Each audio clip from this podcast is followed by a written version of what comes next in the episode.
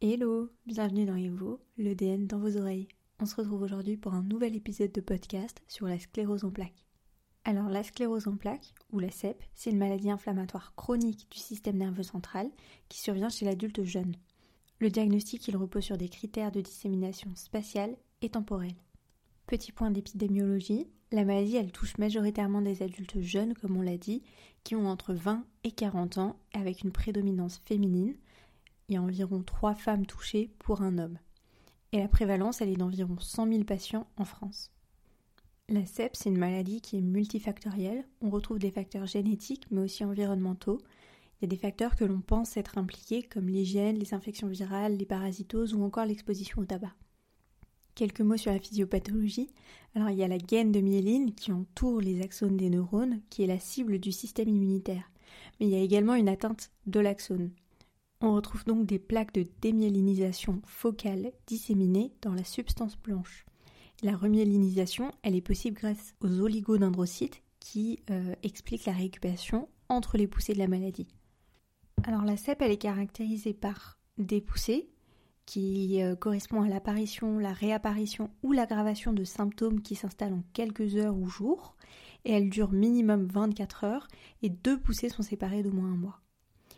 Et en plus des poussées, on a également la progression. La progression, elle est définie par une aggravation continue sur au moins 6 mois des symptômes. Et une fois commencée, elle ne s'interrompt plus. On distingue trois formes cliniques. On a la forme rémitante récurrente, qui représente 85% des formes de début de CEP, et elle est composée de poussées avec des phases de récupération. Les poussées, elles peuvent laisser par contre des séquelles. La deuxième forme, c'est la forme secondairement progressive. Elle correspond à l'évolution naturelle tardive de la forme précédente, souvent après 15 à 20 ans. Et la dernière forme, c'est la forme primaire progressive, qui représente environ 15% des formes cliniques. Et donc dans cette forme, la progression, elle est présente dès le début, sans pousser. C'est une forme qui débute souvent plus tardivement, vers 40 ans. Dans cette maladie, l'espérance de vie, elle n'est que peu réduite à présent grâce au traitement il y a quelques facteurs cliniques prédictifs de l'évolution.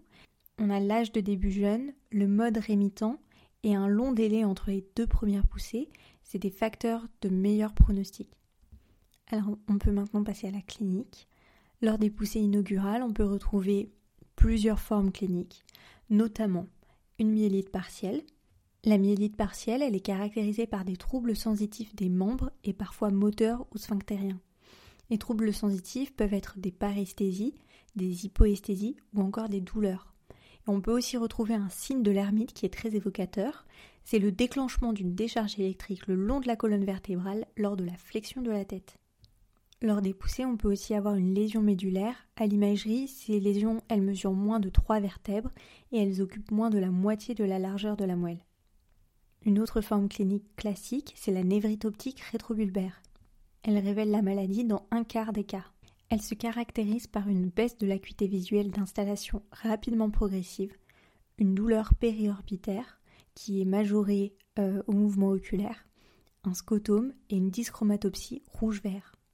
Le fond d'œil, il est initialement normal, mais il peut aussi être le siège d'un œdème papillaire. Cliniquement, on peut retrouver, mais moins souvent, des atteintes du tronc cérébral, du cervelet ou encore une atteinte hémisphérique. Lors des poussées, les symptômes, ça peut être ceux de la phase initiale, mais aussi des troubles sphinctériens, des troubles cognitifs ou encore des douleurs neuropathiques. Lors de la phase progressive peuvent être retrouvés des tableaux de paraparésie spastique aussi. Le diagnostic, il repose sur les critères de McDonald. Ces critères, ils comprennent des critères de dissémination temporelle et des critères de dissémination spatiale. La dissémination temporelle, c'est la succession d'épisodes neurologiques dans le temps. Elle peut être mise en évidence de quatre façons différentes. Soit cliniquement, par deux poussées distinctes retrouvées à l'interrogatoire ou lors des examens cliniques, soit à l'IRM, et alors à l'IRM ça peut être une IRM qui met en évidence des lésions d'âge différents, soit deux IRM séparées de trois mois qui montrent des nouvelles lésions, soit grâce à la mise en évidence de bandes oligoclonales à la ponction lombaire. Les BOC, bandes oligoclonales, reflètent l'inflammation du liquide cérébrospinal.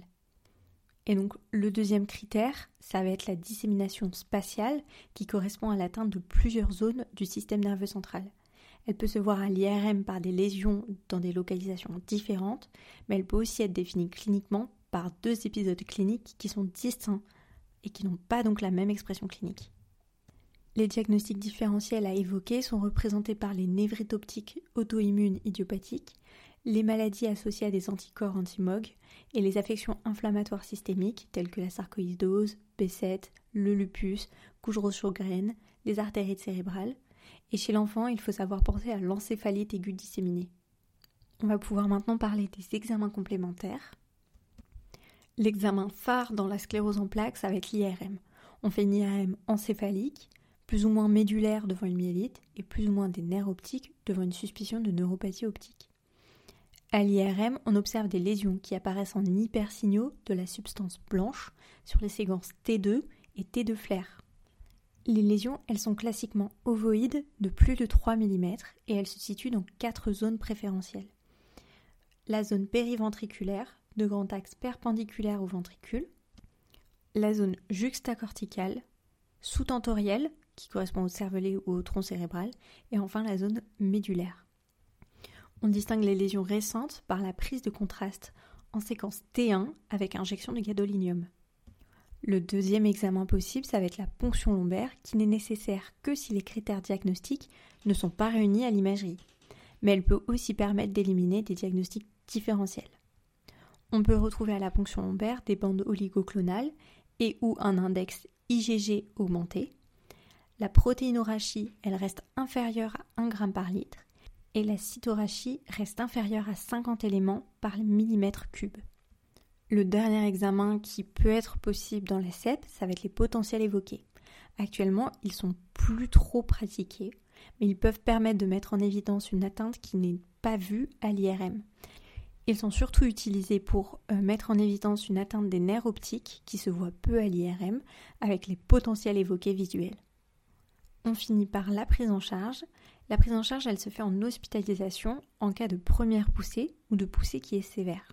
Le traitement des poussées, il se fait par corticoïdes en forte dose, 1 g par jour pendant 3 jours, en cas de symptômes gênants, et ils permettent l'accélération de la récupération.